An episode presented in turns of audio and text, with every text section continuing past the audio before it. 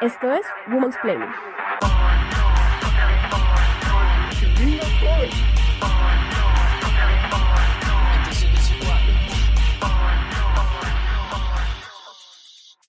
Según datos de Colciencias, en Colombia, 7.833 hombres hacen parte de grupos de investigación contra 4.680 mujeres. Del mismo modo, 2.266 hombres son líderes de grupos de investigación contra 1.072 mujeres. Estas cifras, en donde los hombres investigadores duplican el número de mujeres, podrían ser un reflejo de prejuicios culturales sobre la ciencia. Desde la educación primaria, a muchas mujeres se les desincentiva el interés por la ciencia, argumentando que es un campo para machos, y ni hablar de los estudios de determinismo biológico que de manera falaz buscan demostrar que el cerebro de los hombres es más apto para los números y la experimentación.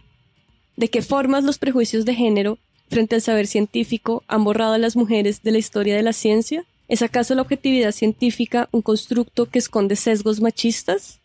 ¿De qué forma lo que entendemos como ciencia jerarquiza saberes occidentales y patriarcales y deslegitima conocimientos ancestrales vinculados a ámbitos femeninos? ¿Hay maneras feministas de pensar la ciencia?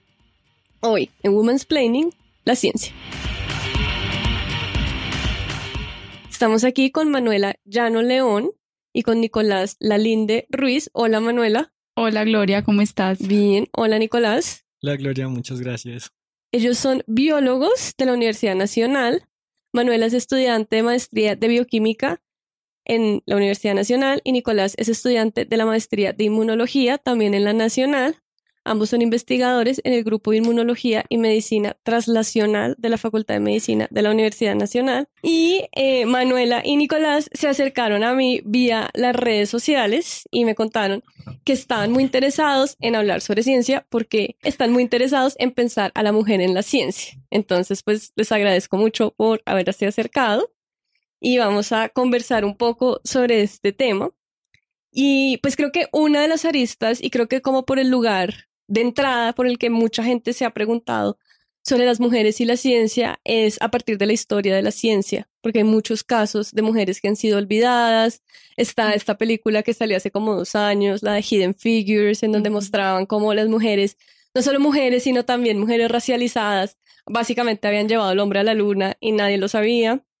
Y luego también está una figura que me parece muy interesante, que es Marie Curie, que no solo pues es esta mujer, que es una de las primeras científicas en la era moderna que tuvo, digamos, notabilidad, sino que, por ejemplo, hace poco aprendí que Marie Curie había sido un gran modelo de inspiración para Susan Sontag, que cuando Susan Sontag, cuando era niña, aprendió sobre Marie Curie, dijo, yo también puedo ser una intelectual.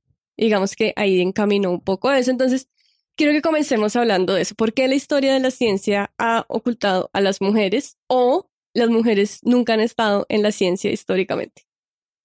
Pues la, la ciencia siempre ha sido un poquito, eh, bueno, machista. Siempre le ha dado la, como la relevancia más a los créditos de las investigaciones a los hombres.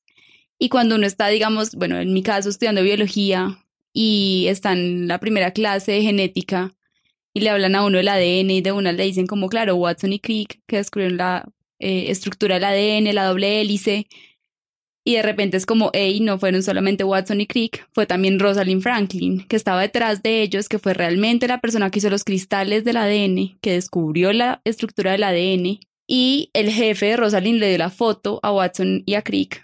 El jefe se llama Wilkins y él comparte el premio Nobel, o sea, el premio Nobel es para Watson, Crick y Wilkins. Y la foto que realmente la había tomado Rosalind, que realmente había estado expuesta a los rayos que le dio un tumor de ovario por hacer cristalografía de rayos X, quedó completamente por fuera, no solo el premio Nobel, sino la publicación, y ni siquiera en la publicación le dicen foto tomada por Rosalind Franklin, nada.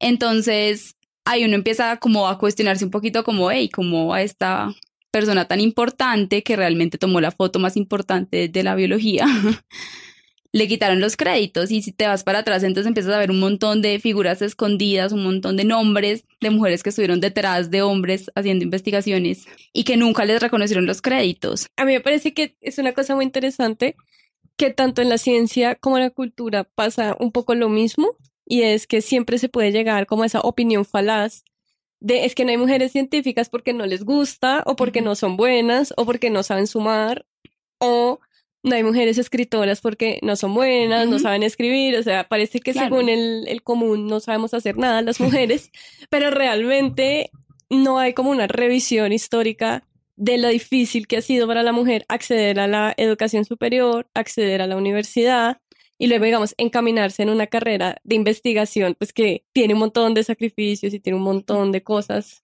también. No sé tú cómo lo ves, Nicolás, como esa cosa de la mujer y la historia de la ciencia. Sí, bueno, pues como tú dices, esto es transversal a todas las disciplinas. Hace muy pocos años, de hecho, pues las mujeres entran a las universidades, tienen acceso a la educación superior y ellas, uno, hay un sinfín de trabajos de hogar, de cosas propias de lo que se entendió como mujer en el contexto actual, que hace que ellas no tengan tanto tiempo para dedicarle a ciertas ciencias.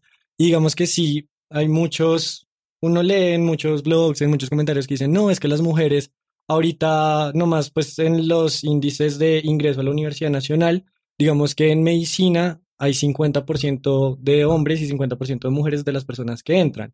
Entonces dicen, están entrando a estudiar, son ellas las que deciden no continuar con una maestría, con un doctorado, pero cuando uno se pone a ver por qué no, son preguntas que se, que se hace uno es, bueno, porque ellas durante toda su carrera les tuvieron como, sí, como que el éxito en los hombres siempre es atribuido a la inteligencia, el éxito en las mujeres es como el esfuerzo, ella, uy, le tocó esforzarse. También, pues digamos, nomás para entrar a una maestría o un doctorado, la primera pregunta que le hacen a las mujeres es, bueno, ¿y usted tiene pareja? Y si tiene pareja, ¿usted planea quedar embarazada? Porque de repente, entonces, si usted queda embarazada, ya no va a ser una buena científica. Si usted tiene un bebé, entonces se va a quedar en su casa y yo para qué voy a gastar plata del laboratorio en alguien que se va a ir. En cambio, el hombre, pues si tiene un hijo, pues todo bien, igual lo va a cuidar su esposa o su pareja y usted sí va a poder seguir viniendo a trabajar, va a poder ser un científico real.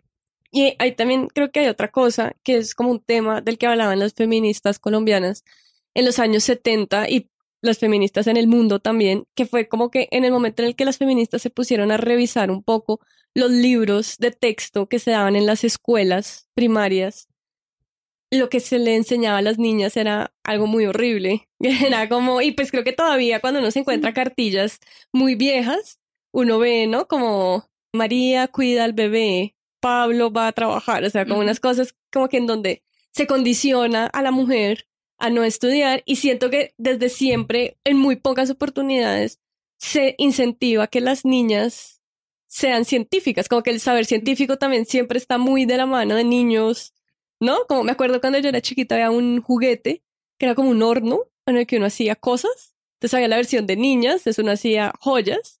Y en la versión de niños uno era un científico loco que hacía como bichos raros y yo quería el de los niños siempre y pues mis papás que nunca han creído en eso no me compraron ninguno de los dos porque en verdad no tenían en ese momento, pero siento que es algo como que una niña científica es algo muy extraño, es como, bueno, hasta que se puso la bata, ¿quién es?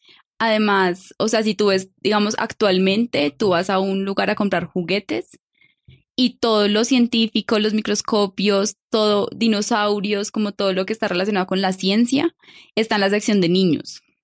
Y no lo hacen tampoco, o sea, como están, ya hay un condicionamiento a las niñas con todo el rosado, todo el morado, todo la escarcha, y estos colores, estas cosas no las usan tampoco en cosas científicas, ¿sí? O sea, como yo no estoy diciendo que hayan que hacer micro, o sea, que tengamos que hacer un microscopio rosado, ¿no? Pero yo tendría el microscopio, si hubiera un microscopio rosado, de pronto las niñas hubieran dicho como, uy, bueno, yo no estoy muy de acuerdo con eso de la economía rosa, pero como que ya les estamos diciendo a las niñas te tiene que gustar el rosado, pero el microscopio es este para el niño, ¿sí? Tú no te vayas a fijar en eso. También creo que hay como muchas cosas para hablar y creo que no vamos a llegar a ellas, pero sí siento que hay un tema con ser mujer bióloga, por ejemplo, porque sí hay ciertos condicionamientos de las mujeres o de ciertas ideas de género con las salidas de campo, por ejemplo, ¿no? Tenemos como este sesgo de las tres mujeres juntas están viajando solas.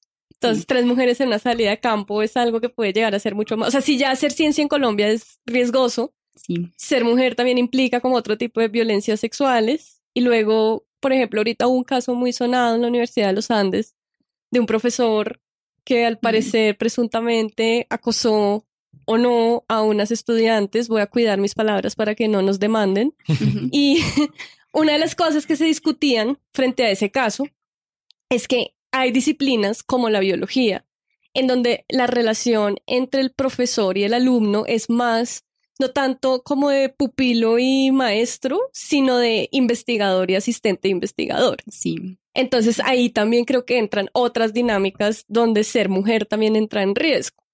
Yo me estaba escuchando uno de tus podcasts y eh, decías que cuando te habían invitado a hacer un especial de periodismo y mujer, de mujeres periodistas, que al principio habías como estado renuente, pero luego dijiste como, hey, sí, porque el periodismo pues es una profesión que es riesgosa para las mujeres, digamos, que van a campo, que van a, digamos, al, al, al territorio en, en el país. Y yo decía lo mismo pasa en biología o en geología o en, no sé, otras carreras que también van a campo, antropología, todas estas carreras que van a territorio y se escuchan cosas terribles como las estudiantes estaban en una fogata, todos por la noche, estaban, no sé, haciendo un sándwich, estaban comiendo una lata de atún y de repente estaban de pronto con el guía o con un señor que los recibió en su finca y ponen música y el señor se siente con toda la autoridad para sacar a bailar a las estudiantes. y a uno le dicen como, hey, usted tiene que ser muy respetuoso con la persona que le está abriendo las puertas de su casa o que le está ayudando o es su guía. Entonces todas las estudiantes se ven obligadas a bailar con la persona, o sea, con el hombre que las invita a bailar, quieran o no quieran. Entonces son situaciones también como de mucho riesgo para las mujeres, pues, pues también se, se, está el riesgo de cualquier violación. Y hablamos en estos días con varias niñas y decíamos como, entonces uno le dice que no a la persona con la que no quiere bailar. Y luego empieza a pensar, me tengo que volver caminando sola al hotel en este pueblo que no conozco, quién sabe qué me va a pasar. Entonces son como, eh, como sí, como profesiones que colocan en un riesgo mayor a las mujeres que a los hombres. Y no sé, Nicolás, cómo sea tu experiencia como desde el lado del hombre frente a esos sesgos. Si sientes que es algo que está tan normalizado dentro del laboratorio o si realmente es algo como que se está luchando también, como esa idea de, no, no le creemos a la científica o no, tal vez no sea tan hábil o eh, no entiendo por qué se incomodan de bailar con ese señor. Si a mí una mujer me sacara a bailar, bailaría eso, por favor, no. Sí, bueno, pues, bueno, desde mi experiencia que soy más un biólogo de laboratorio que de campo, ni a tantas salidas de campo, sí hay una jerarquización en donde al hombre nos tienen mucho más en cuenta, como que es más válido lo que nosotros decimos dentro de nuestro, pues, nuestra crianza nos han enseñado que nosotros tenemos toda la libertad de poder hablar en cualquier momento. Para, pues, una mujer, me lo ha expresado Manuela, como que dudan más de qué decir, de que tal vez sí se siente como achantada en ciertos, en ciertas cosas y también, no más uno, pues, obviamente, de repente no es como que uno sea el hombre más deconstruido el mundo que no cero machismo, uno mismo con las profesoras que tienen el mismo grado de escolaridad, que tienen doctorado, que tienen grupos de investigación de hace años y son top en su campo, uno a las profesoras las trata por nombre de pila. Entonces uno dice la profesora Gloria, la profesora Manuela, mientras que a los profesores sí es por el apellido. Entonces el profesor, mm, no sé, González, el profesor Parra, a ellos sí, entonces porque son figuras que uno las ve como superiores de alguna manera, tienen este grado de jerarquía, y lo que tú comentabas de la jerarquización en la ciencia es clara, siempre está como el director de, del grupo, está en los eh, postdoctorados, el estudiante doctorado y eso, estas jerarquías se prestan para que haya muchos abusos que son aún más fuertes si yo como hombre soy el estudiante de doctorado, soy el estudiante de maestría y tú como mujer eres la estudiante de pregrado, entonces me puedo dar como ciertas confianzas, no solo como de apropiarme un poco de tu investigación, sino también como de tocarte o cosas así.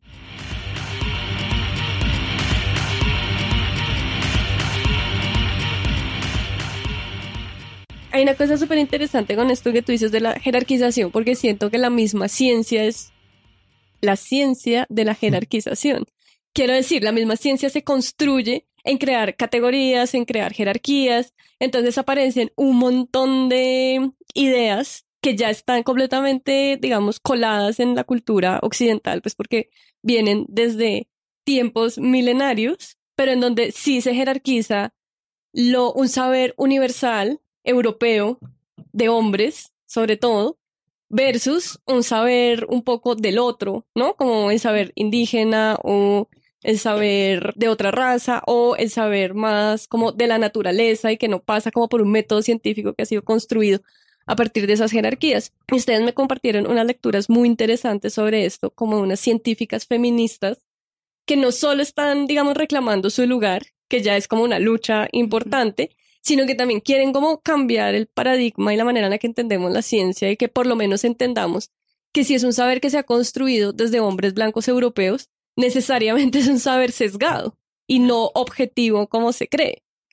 Pues es que la ciencia se cree como intocable, como está más arriba de todo, es objetiva y es, digámoslo de alguna manera, perfecta, o sea, no tiene errores. Y ha sido obviamente gobernada o como llevada a cabo por hombres blancos, heterosexuales de clase alta, que en su mayoría pues o sea, ha sido occidental, ¿no? Han sido estadounidenses, han sido europeos. Entonces las preguntas que se hace la ciencia son las preguntas de estos hombres y son las preguntas que le importan a ellos. Y de repente cuando la pregunta se sale de, de, estos, de estos intereses, pues ya no es una pregunta tan importante responder, ya es una, no es una pregunta tan chévere de invertirle plata, por ejemplo, Conciencias va a decir, mm, sí, muy chévere que tú quieras hacer una investigación sobre un árbol en el Amazonas, pero mejor financiamos una de cáncer en Bogotá. O sea, ¿para qué nos vamos al Amazonas si nos podemos quedar investigando un cáncer en Bogotá. Yo puedo entender que en estos tiempos de fake news y antivacunas haya como un pánico por las personas que eh, gritan que la ciencia no existe o que hay que subvertir la ciencia. O sea, eso lo puedo entender y creo que de eso no estamos hablando. Estamos hablando que el solo método científico es un método, digamos, diseñado por unos hombres europeos en un momento de la humanidad y que necesariamente hay que reconocer sus sesgos. Eso no quiere decir que vamos a volver a traer el polio y que nos vamos a vacunar, pero sí quiere decir que hay que revisar un poco también la manera en la que nos acercamos al saber. Sí, pues digamos que de lo que hablas de jerarquía, sí, en la ciencia, que es, pues las ciencias básicas son muy positivistas, dejamos de lado nomás a las ciencias sociales, también dentro de las mismas ciencias hay una jerarquización en donde entre más abstracto y más intangible sea el, sujeto o el objeto de estudio de la ciencia, más prestigiosa es. Y entre más, pues, como real que interactuemos con ella, es como la más, la menos ciencia. Entonces, de hecho, en la facultad, nosotros los biólogos nos hacen el feo porque, pues, hey, ustedes son como los que hacen ecología, ustedes son los que en el comportamiento, eso es como muy de psicología, ustedes no hacen ciencia de verdad. Y los físicos y los matemáticos es la gente que hace ciencia dura y pura. Y de hecho, si tú te pones a ver, entre más prestigiosa es el campo, menos mujeres hay en esos campos. Entonces, uno ve muchas más mujeres en la en el departamento de biología que en el departamento de física o matemática. Pero sí hay que ser conscientes que la ciencia, como todo, es un constructo social que nosotros mismos la creamos y tiene nuestros mismos defectos, nuestros mismos sesgos, nuestros mismos paradigmas, y es hora de repensarnos y hacer mejores estudios que involucren a todos y a todas los que hacemos parte pues de la sociedad.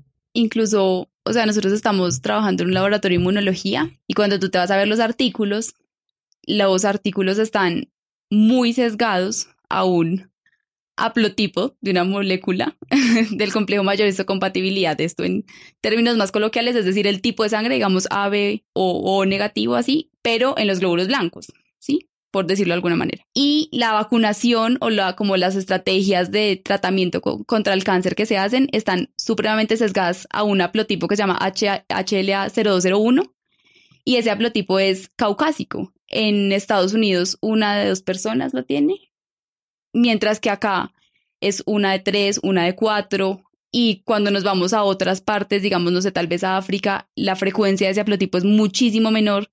Entonces la ciencia incluso está perpetuando estos sesgos en los que, por ejemplo, las nuevas terapias contra el cáncer van a ser para hombres blancos, no van a ser, o sea, no estamos enfocándolas en toda la población como podríamos hacerlo, sino que las estamos enfocando en una población determinada. Y un poco eso pasa mucho con el discurso médico, digamos que creo que es como la forma más que lo hemos experimentado más cercanamente porque generalmente, por ejemplo, los estudios sobre cáncer de ovario son muy pocos o son siempre hechos como desde un lenguaje como muy patriarcal en donde no se entiende muy bien lo que está pasando ahí. Y como que el cuerpo de la mujer también siempre ha sido como un otro extraño que no se estudia mucho. Y me parece que eso también es como importante a la hora de pensarlo, ¿no? Porque, porque entonces también luego yo sí creo que ha habido maneras en las que el hombre ha podido existir antes de la ciencia más occidental y más europea, pero que ya es visto como lo no hegemónico, ¿no? Entonces tenemos como todos estos saberes ancestrales, botánicos, por ejemplo. Igual eso siempre va a estar por fuera de lo hegemónico y eso nunca va a ser entendido. O sea, es más parecido a la magia o más parecido como a El Rey León que a cualquier otra, que a un laboratorio. Pues es que las mujeres, digamos, eran eh, históricamente las que ejercían muchas veces la medicina, por ejemplo, y de repente cuando se profesionaliza la medicina y empiezan las universidades, a las mujeres se les desplaza completamente este campo, ya no tienen acceso, digamos, o sea, no, no pueden ser oficialmente las mujeres las que tratan a enfermos, o si lo hacen están supeditadas a enfermeras como a una figura mayor de poder, que es la que te dice qué hacer. Entonces, todas esto, esta, como todos estos saberes ancestrales o toda esta información que traían las mujeres no se convirtió en la profesional o en la, sí, hegemónica que tú dices, sino que quedó relegada como a la yerbatera o la, sí, la que te trata con un agua y rara, mientras que este es el médico profesional que sabe lo que hace. Y en ese mismo sentido, también hablaban mucho de la violencia hacia la mujer como por ejemplo la, violencia ginecobstétrica. Se ha hablado muchísimo de eso. Y es porque también pues como clásicamente son los hombres los que han ejercido la ginecología como profesión. Se desplazaron a las mujeres hasta hace muy poco, es que las mujeres pueden volver a entrar al campo de la medicina y pueden ser ginecólogas y pueden ser ginecobstetras y tratar el cuerpo, pero entonces desde hace, o sea, es hace muy poquito tiempo y desde hace mucho tiempo es el hombre entonces, ¿para qué intentar entender, por ejemplo, la histeria? Porque es que son unas viejas histéricas, ¿para qué entendemos el útero?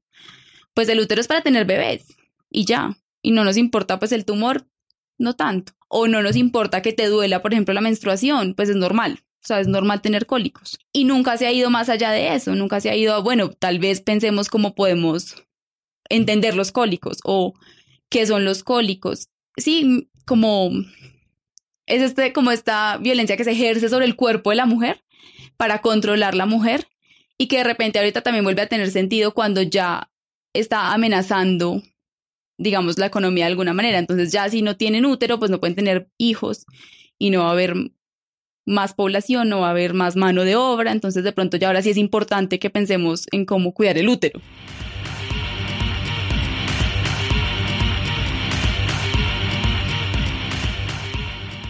A mí me parece que algo que tú dices que es súper interesante es esa idea que es un constructo cultural y que de hecho es un constructo, digamos, entre comillas, reciente como con la historia de la humanidad, que es que esas jerarquías como de lo natural, el cuerpo y lo femenino y lo científico, lo que domina la naturaleza y como lo objetivo es lo masculino, es algo que viene del siglo XVIII realmente, o sea, es solo una idea más, pero pareciera que se quedó estancada ahí y sobre eso se construyó lo que conocemos como ciencia.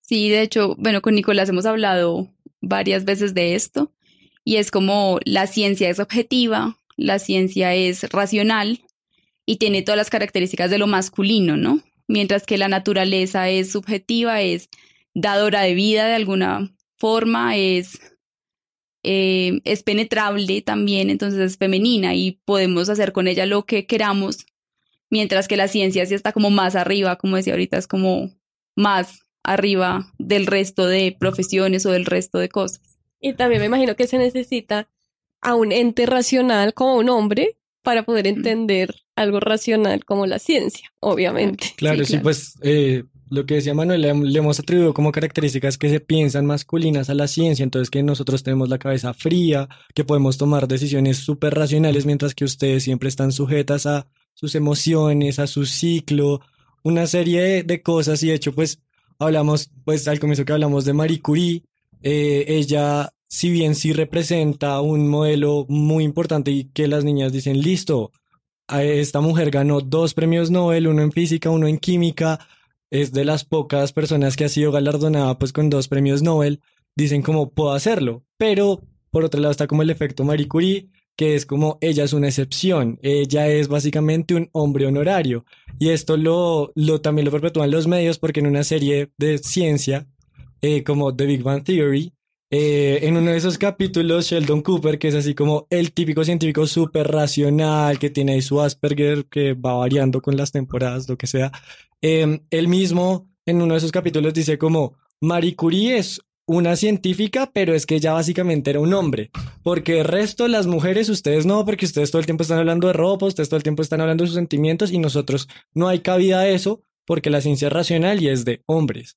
Entonces, sí, esto hace que se perpetúen ciertos comportamientos y que uno, que los mismos investigadores piensen que es mucho más fácil tener un grupo de hombres porque a la mujer si le hablo duro va a llorar, si le digo que ese experimento está mal montado entonces se va a poner brava, una serie de cosas. Y es que a mí también me parece que en esa idea como de lo emocional y lo racional se deja de lado lo experimental, que creo que es como la base de la ciencia, porque, no sé, por ejemplo, el periodismo de ciencia es como el periodismo más difícil de hacer, no solo porque es difícil de difundir y de hacer como periodismo científico serio, sino también porque ya lo tomaron todos los estudios que aparecen, los 15 estudios, ¿no? Entonces, estudio dice que los perezosos que comen salchichas nunca van a tener cáncer.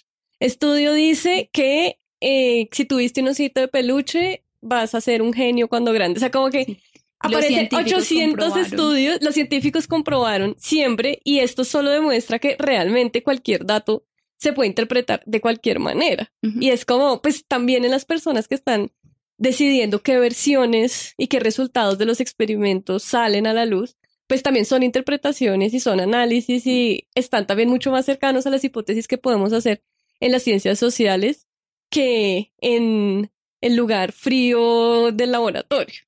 Yo de hecho estaba pensando ahorita eso, no sé, cuando mencionaste los antivacunas y todo este nuevo movimiento que es como vayámonos a lo natural, pues claro, ese es un lado de la cara, pero ahorita también está el otro lado de la cara y es todo está científicamente comprobado. ¿Listo? Entonces, a mí una vez llegó, llegó alguien y me dijo, oye, Manu, pero yo vi un estudio que decía que ya curaron el cáncer.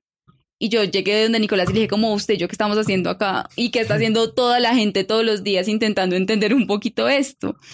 Porque de repente sale un artículo en el que unos científicos lograron quitarle el cáncer a un ratón y está súper bien y es una primera aproximación y vamos a ver cómo podemos utilizar eso para posibles tratamientos. Pero eso, o sea, ese estudio en el que le quitaron un tumor a un ratón es el que alguien dice que curaron el cáncer. Entonces, científicos curaron el cáncer.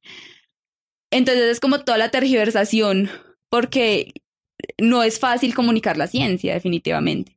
Y eso es un problema que tiene y también es una de las razones por las que la ciencia se queda como más arriba, como levitando sobre la sociedad y no se unta, por decirlo de alguna manera, porque es muy difícil transmitir el conocimiento y porque también los científicos nos creemos o si nos creemos súper importantes y no nos parece relevante transmitirle la información a la sociedad, como miren, es que de pronto esto podría servir para eso, o miren, estamos haciendo eso, miren que, al menos lo estamos haciendo, lo estamos intentando.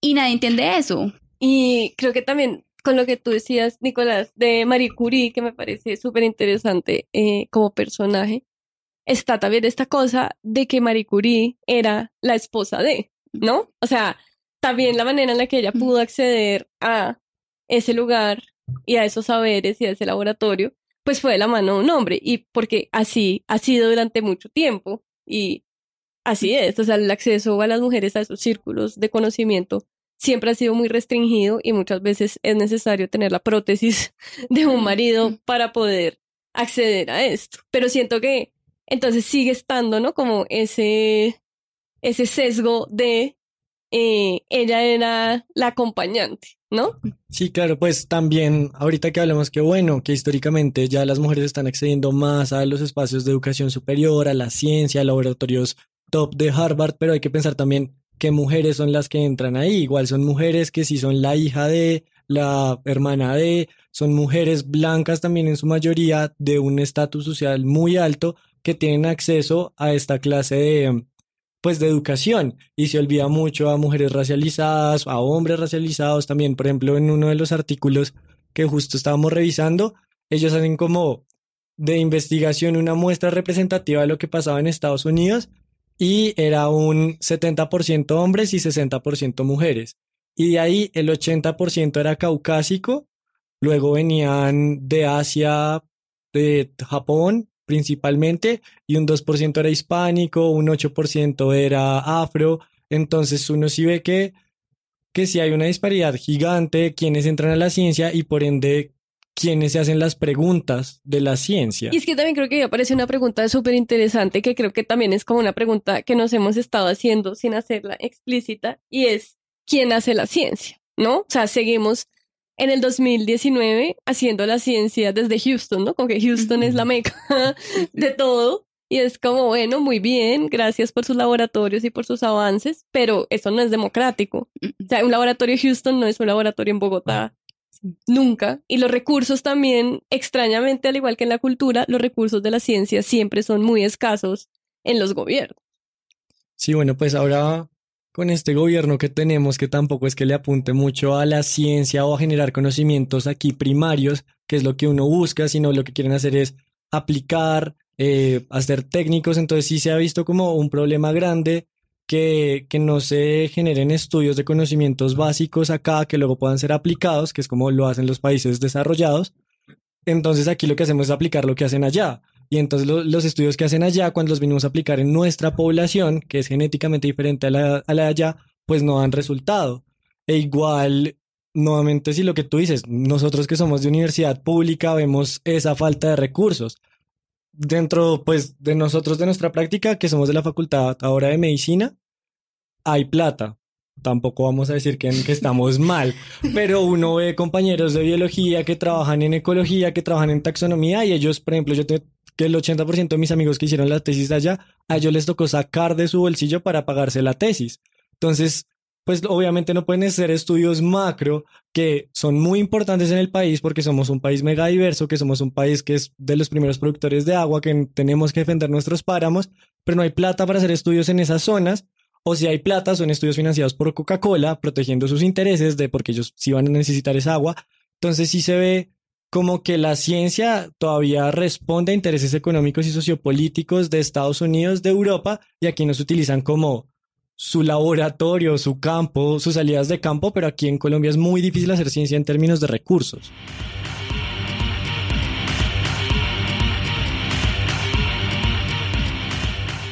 Manuela y Nicolás, muchísimas gracias por venir acá, muchísimas gracias por hablar con nosotros sobre esto. Me gustaría terminar preguntándoles cómo incentivamos a las niñas para que investiguen más ciencia. Y tú, Nicolás, ¿qué consejo le das a las niñas científicas del mañana? Uy, duro. Pues eh, sí, la, la idea sería que en los salones de clase dejáramos de invisibilizar los papeles de la mujer porque yo creo que la representación es algo muy importante. Entonces sí, pues durante mi primaria y mi bachillerato yo veo a todas las mujeres que contribuyeron porque aún con todo lo que hemos hablado, que es bien difícil, hay muchas mujeres que han creado cosas muy importantes, que son científicas muy buenas. Si las empezamos como a visibilizar, a hablar de ellas, entonces las mujeres van a poder decir, mire que, que yo haya nacido mujer no me va a impedir nada. ¿Qué podemos hacer, Manuela? Uy, yo creo que yo también, o sea, como en mi formación y por mi familia, a mí tampoco nunca me dijeron que yo no podía hacer algo. De hecho, todo lo contrario, a mí mi mamá siempre me dijo, tú puedes ser lo que quieras, y yo creo que por eso uno se le mete en la cabeza que puede ser científico, científica. Pero yo creo que lo más importante es no diferenciar la educación de niños y de niñas. O sea, de repente en los colegios tú ves y a las niñas de pronto no les están exigiendo lo mismo o no les están dando la misma atención que a los niños. Y desde ahí se empiezan a sembrar muchas diferencias entre niñas y niños que hacen sentir que las niñas no van a lograr lo mismo que los niños. Y lo que decía Nicolás en un principio que los niños son inteligentes mientras que las niñas se esfuerzan. Entonces no solamente decirle a las niñas que se esfuercen, sino también decirles que son inteligentes, que ellas también pueden serlo si quieren, si lo quieren realmente hacer en su vida. Manuela y Nicolás se acercaron a mí vía las redes sociales para proponer este tema y logramos concretar este encuentro maravilloso. Esto para decirles que por favor escríbanos proponiendo temas si quieren saber más sobre esto. Vamos a dejar los artículos que Manuela y Nicolás me compartieron y que me hicieron abrir la cabeza frente a los saberes occidentales horribles que el patriarcado ha consumido en mi cerebro. Y eh, recordemos que estamos en Spotify, en Apple Music, en Deezer, y que somos el podcast número uno más escuchado en Apple Music en categoría comedia, porque el fracking y que se acaba el páramo Santurban es súper chistoso. Gracias. Esto es Woman's Planning.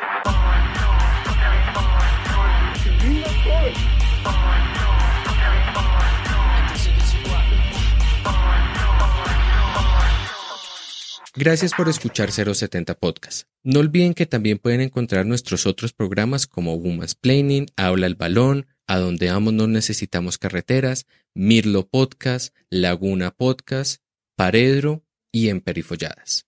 Si quieren buscar estos contenidos, escriban 070 Podcast, 070 números y podrán encontrarlos tanto en Spotify, iTunes, SoundCloud, Spreaker y en las páginas de la revista 070 y Acorde FD. Woman's Planning es un podcast de 070 Podcast en alianza con Acorde FD. Es producido por Gloria Susana Esquivel. La imagen fue diseñada por María Elvira Espinosa y la música es compuesta por Gabriela Navas. La dirección es de Sebastián Paya. Muchas gracias.